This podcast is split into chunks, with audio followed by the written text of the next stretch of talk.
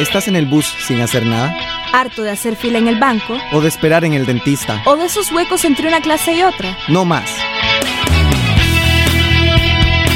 Entretenete, descansar, divertite. Es hora de leer un buen libro. De dejar volar tu imaginación. De visitar lugares lejanos.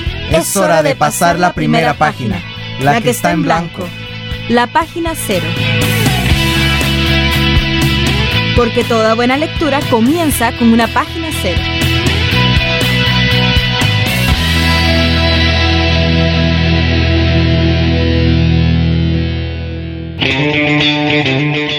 Hola, bienvenido y bienvenida una vez más aquí a Página Cero, pues dedicamos un programa a lo que es a la literatura costarricense. En esta ocasión, para la cosecha tica, vamos a hablar de Carmen Lira y está con vos Ángela Arias y Soraya Mañalich. Hoy vamos a hablar de Carmen Lira, que es una escritora inmortal de la literatura tica. Generalmente encontrarás esta semana una entrevista con el autor tico del que hablaremos, pero lamentablemente no podemos tener a Carmen Lira con nosotros ahora. Por eso, preparamos un paréntesis para que la conozcas mejor. Porque todas estas letras vienen de alguna parte y de una mente. Conoce de dónde, conoce de quién. Paréntesis. En el paréntesis de hoy, Carmen Lira. Carmen Lira es el seudónimo de María Isabel Carvajal Quesada, escritora costarricense. Nació el 15 de enero de 1888 en San José, Costa Rica. Realizó sus estudios primarios en el edificio metálico y los secundarios en el Colegio de Señoritas. Allí obtuvo el certificado de maestra normal en 1904, a los 16 años. Por esta razón, trabajó en varias escuelas de San José y tuvo un fuerte vínculo con la educación de Costa Rica. Un vínculo que amplió luego a la política, la defensa de los derechos humanos y la literatura costarricenses.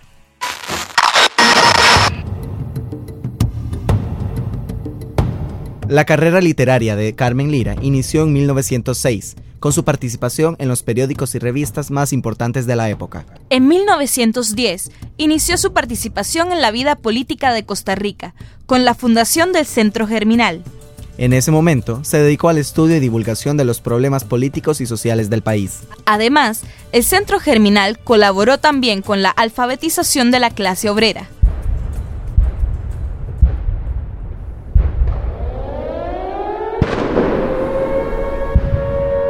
1914, cuando estalló la Primera Guerra Mundial, Carmen Lira asumió la dirección de la revista artística y pedagógica Renovación. En ella se dedicó a la redacción de artículos y cuentos, pero fue hasta 1918 cuando publicó sus primeras dos novelas. En 1918 debutó con las obras En una silla de ruedas y Las fantasías de Juan Silvestre. Y por cierto, algunos expertos en literatura, como el escritor tico Alfonso Chase, consideran que el personaje Juan Silvestre es la misma Carmen Lira retratada como varón.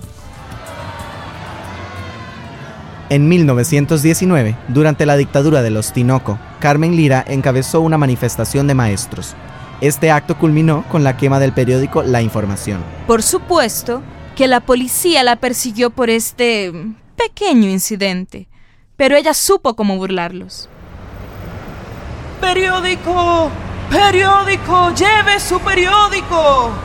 Se disfrazó de vendedora de periódicos y con esto los evadió. 1920 fue un buen año para Carmen Lira. Derrocados los Tinoco, el gobierno le otorgó una beca para estudiar en Europa.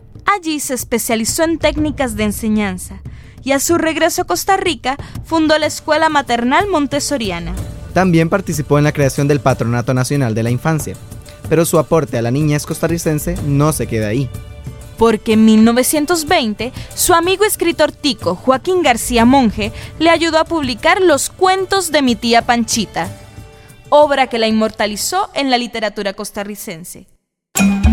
En 1931 publicó su ensayo Bananos y Hombres, una denuncia contra las condiciones laborales de la United Fruit Company.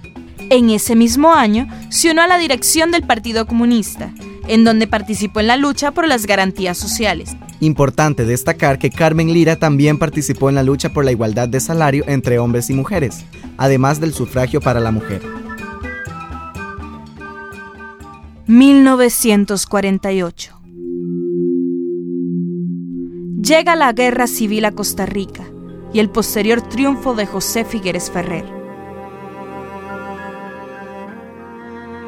Después de esta breve disputa, Carmen Lira fue acusada de ser autora intelectual de los crímenes de guerra. Por esta razón, fue exiliada a México. Un año después, pidió permiso para regresar a Costa Rica. Estaba muy enferma y quería morir en su tierra natal. El permiso fue denegado. 14 de mayo de 1949, Carmen Lira murió en México a los 61 años. El 20 de mayo, sus restos regresaron a Costa Rica y fue enterrada en el Cementerio General de San José. Unos años después, se publicaron obras póstumas de esta incansable mujer costarricense, como La cucarachita mandinga en 1976 y los otros cuentos de Carmen Lira en 1985. Y después de todas sus luchas políticas, después de sus aportes a la literatura costarricense y después del exilio a México, Carmen Lira fue recompensada. En julio de 1976, la Asamblea Legislativa de Costa Rica nombró a Carmen Lira Benemérita de la Patria.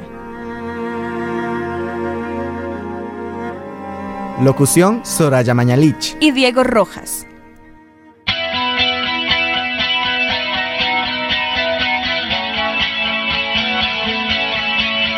¿Estás en el bus sin hacer nada? ¿Harto de hacer fila en el banco? ¿O de esperar en el dentista? ¿O de esos huecos entre una clase y otra? No más. Entretenete, descansar, divertite. Es hora de leer un buen libro. De dejar volar tu imaginación. De visitar lugares lejanos. Es, hora de pasar la primera página, la, que, está en blanco. La página cero. Porque toda buena lectura comienza con una página cero.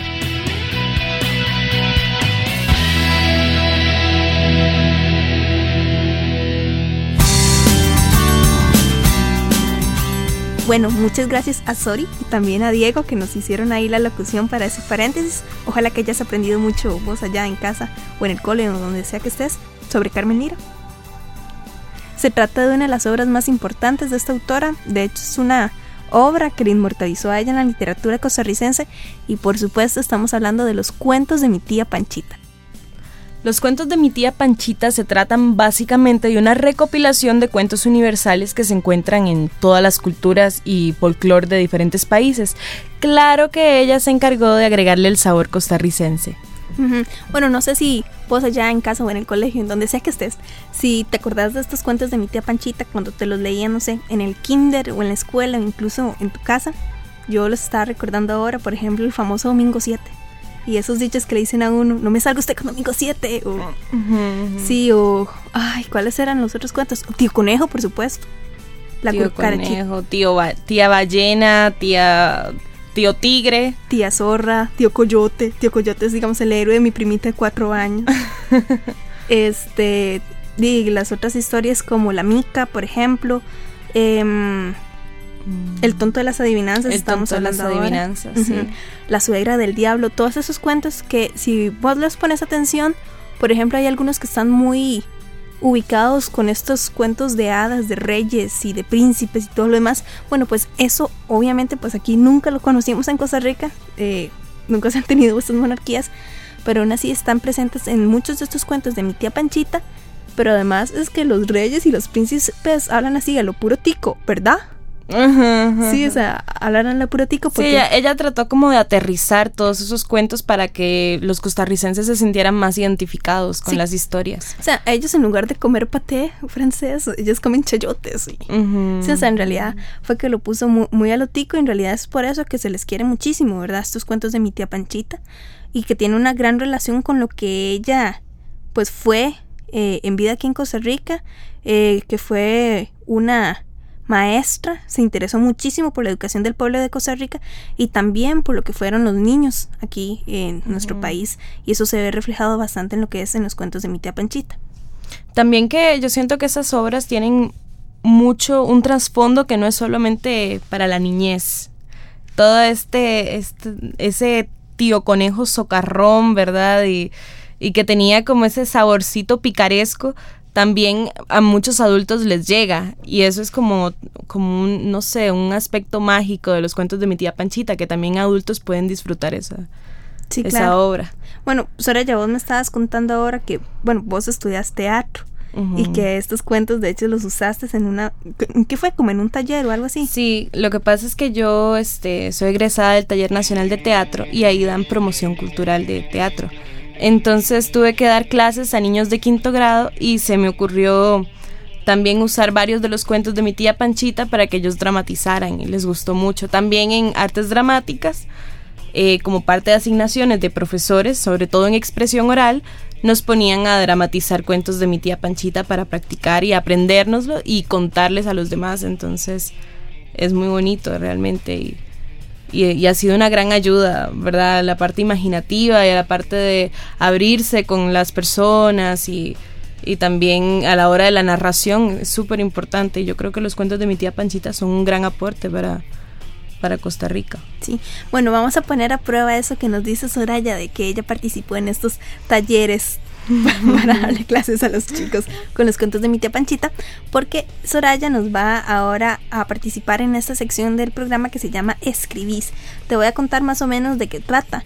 Pues se trata de un espacio en el que se invitan a lo que son los escritores costarricenses, ya sean publicados o no sean publicados, de estas personas que así como pudieron haber escrito un libro, pues tal vez escriben en sus blogs, en sus sitios web y comparten sus textos, sus poemas, sus novelas, lo que sea por internet o como sea. Entonces, este es un espacio para que estas personas lleguen a compartir sus textos, sus escritos con todos nosotros y con todas con todos nosotros y con todas nosotras. Entonces, si vos también escribís, entonces nada más di, libre de usar este espacio para compartir tus, tus textos y puedes venir aquí a participar y a leernos, a compartirnos aquí en página cero. Ahora, Soy es la que va a interpretar una parte de unos cuentos de mi tía Panchita de Carmen Lira, porque doña Carmen lamentablemente no puede estar acá, pero está en espíritu, ¿verdad que sí, Sori? está con nosotros hoy. Claro que sí, está siempre con todos aquí en Costa Rica. Entonces, vamos a irnos a escuchar este escribís que tenemos preparado para vos en el día de hoy.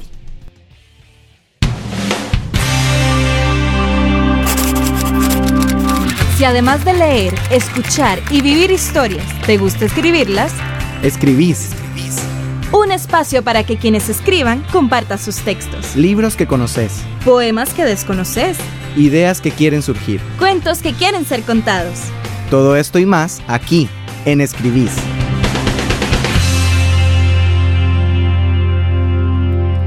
Siguieron presentándose casos de locura de diferentes aspectos y casi todos eran en el duque don fulano de tal, en la duquesa doña Mengana, en el marqués don Perencejo, y todos fueron curados por el médico, que ya no tenía dónde guardar el oro que ganaba. Por fin se puso la mala la reina y el Señor me dé paciencia. Aquello sí que fue el juicio. La reina no tenía sosiego un minuto, y ya el rey iba a coger el cielo con las manos, y últimamente tuvieron que amarrarla porque ya no se aguantaba. Aconsejaron al rey que llamara al famoso médico, y cuando llegó, le ofreció hacerlo su médico de cabecera y darle muchas riquezas si sanaba a su esposa. El otro, por rajón, le contestó que ya podía hacerse de cuentas de que la reina estaba curada y que si no sucedía así, le cortara la cabeza. Se acercó con su botella de agua y le dio las tres cucharadas. A la tercera le dijo al oído de la enferma, Soy yo, el que te sacó de la botijuela. El diablo respondió, No. Al oír esto, el hombre se achuculló. ¿Y ahora qué iba a hacer? Se acercó otra vez al oído de la enferma a suplicarle. Salí por lo que más querás. Mira que si no acaban conmigo. Ay, por vida tuyita. Pero nada le servían las súplicas. El otro seguía emperrado en que no y que no. Estaba por lo que se veía muy a gusto entre los sesos de la reina pidió al rey tres días de término, y entre tanto no hizo otra cosa que suplicar al diablo que saliera, dar cucharadas de agua con anilina a la pobre reina y sobarse las manos. Cuando estaba por terminarse el plazo, se le ocurrió una idea. Pidió al rey que hicieran traer la banda, que comprara tiquitrates y cohetes, que a cada persona del palacio le diera una lata o algún trasto de cobre y le armara de un palo y que a una señal suya la banda rompiera con una tocata bien parrandera. Todos gritaran y golpearan en sus latas y se diera fuego a la pólvora. Y así se hizo. En este momento se acercó el leñador al oído de la reina y suplicó al diablo.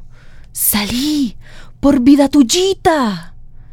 En vez de contestar, el diablo preguntó, Hombre, ¿qué es ese alboroto?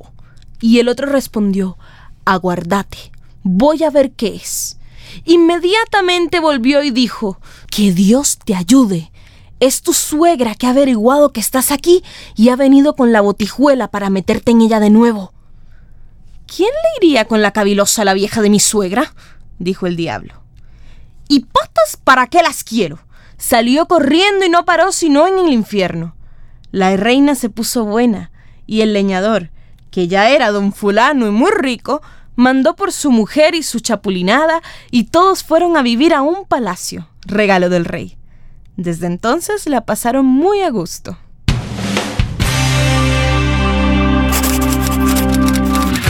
Lea historias, escuchalas, vivilas. Escribís. Si después querés crearlas, hacelo. Todavía mejor. Si te gusta escribir y querés compartir tus textos con el resto del mundo, manda un correo a pg0.gmail.com para participar en esta sección.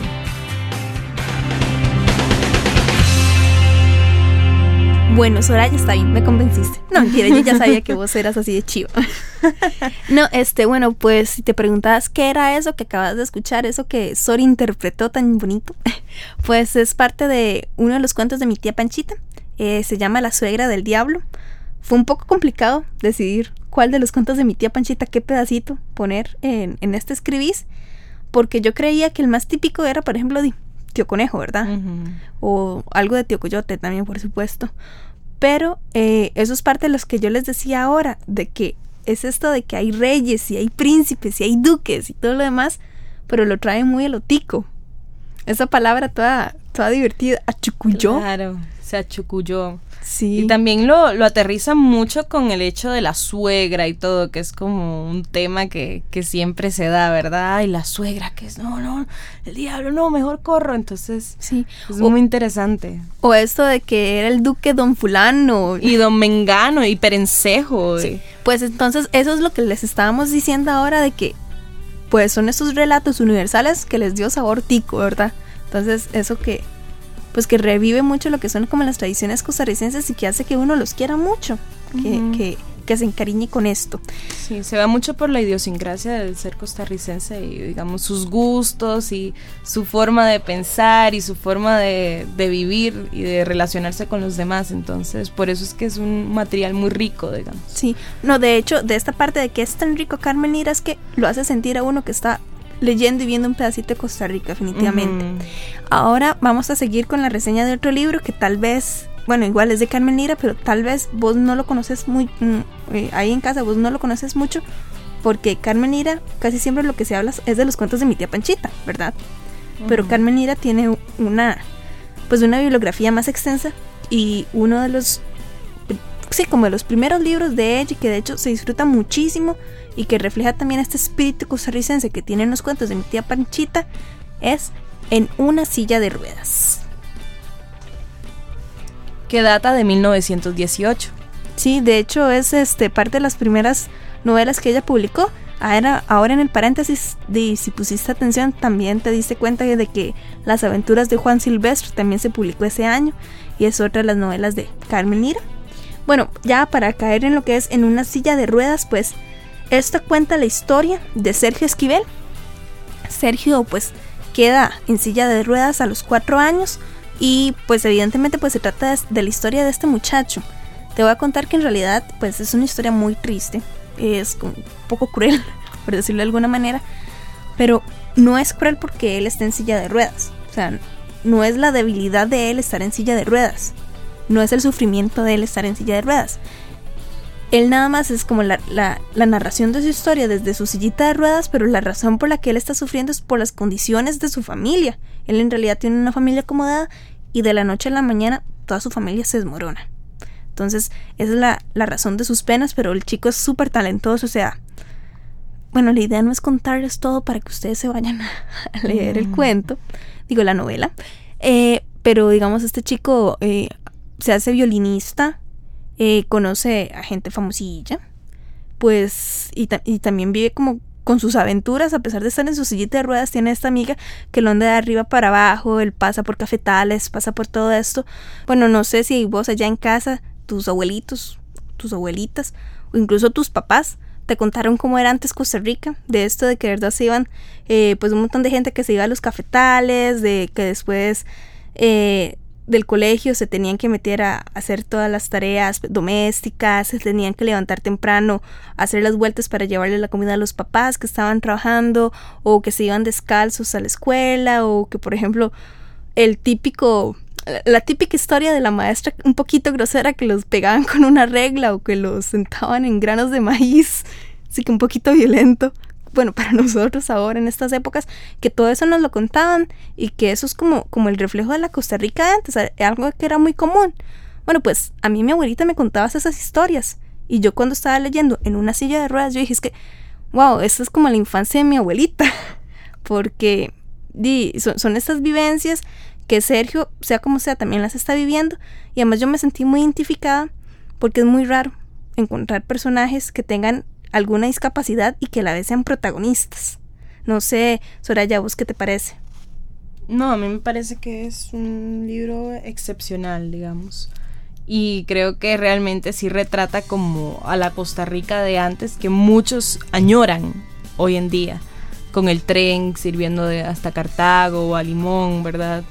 Y toda esa época, el olor a café y los cafetales. Entonces es como un recuerdo muy bonito y que cuando uno lee ese libro a uno lo transporta a esa época. Entonces, y todavía es increíble. es todavía más increíble porque vos y yo, que no vivimos esa época, y si aún así, digamos, tenemos la oportunidad como de revivirlo bastante bien en nuestra imaginación al leer este libro, o sea, yo creo que eso habla mucho de la fuerza que tiene como narradora Carmen Lira. Eh, es una lástima que mucha gente, digamos, que no busque como leer más de sus obras o no solamente las obras de ella, sino de otros autores costarricenses también, que retratan muy rico esto, ¿verdad? Claro, yo siento a veces que los autores costarricenses son un poco menospreciados o subvalorados por, por la misma Costa Rica, ¿verdad? Es como que a veces los ponen a leer a los muchachos en el colegio o en la escuela y lo ven como una obligación que tienen que hacer, ni lo disfrutan, buscan resúmenes, no leen los libros realmente y después cuando ya son más adultos tampoco le dan una oportunidad. Entonces yo creo se dedica más a leer libros de otra índole, ¿verdad? O, o más bestseller y toda la cuestión. Si leen, si leen. Si leen, ¿verdad? Si se les ocurre leer. Pero como que la literatura costarricense no es para nada valorada, digamos. No, sí, y es eso precisamente lo que vos decías, de que como es lectura obligatoria en el colegio, pues entonces sí les ponen, digamos, a leer esto como los cuentos eh, de Magón, los de Magón, de que es como mucho retrato del campesino y también igual de, de, de esta vida costarricense de antaño, que tampoco es que está tan pegada la verdad, pero pues uno lo, lo, lo vincula muchísimo con esa imagen vieja que uno tiene como de Costa Rica y de repente uno piensa que es aburrido y que por tanto, como es una Costa Rica vieja, incluso los cuentos de Carmen Lira, las novelas de Carmen Lira también van a ser aburridos. Pero si uno lo, pone a, a, leerlo con una mentalidad un poquito así como más abierta, como para decirlo de alguna manera, como para abrazar lo que era la Costa Rica de antes, para hacer una comparación, digamos, con la de hoy, o incluso rememorar junto a nuestros abuelos la Costa Rica antes, pues entonces es todavía muchísimo más rico. Es la capacidad de ver al pasado a través de una historia que te cuenta Carmen Lira o que te cuenta cualquier otro autor. Bueno, yo creo que hasta aquí vamos a llegar con lo que son las reseñas de Carmen Lira. Yo espero que las hayas disfrutado. Ahorita vamos a irnos con la despedida. Pero entonces, nada más para que lo tomes en cuenta. Eh, si te interesa conocer un poquito más de Carmen Lira, puedes este, pues buscar, igual bajar este programa en lo que es radiofarolito.com y escuchar a profundidad el paréntesis que viene aquí mismo. Hay muchísimos cuentos más eh, de Carmen Lira, muchísimos otros relatos de Carmen Lira y pues vale muchísimo la pena que los vayas a buscar. Yo voy a buscar más porque me hace falta leer más a Carmen Lira, pero se disfruta bastante. Tuviste un día largo y cansado hoy. Tranquila, relájate, olvida el día duro. Saca el libro, viví la aventura. Para antes de irse a dormir, nada como una buena lectura.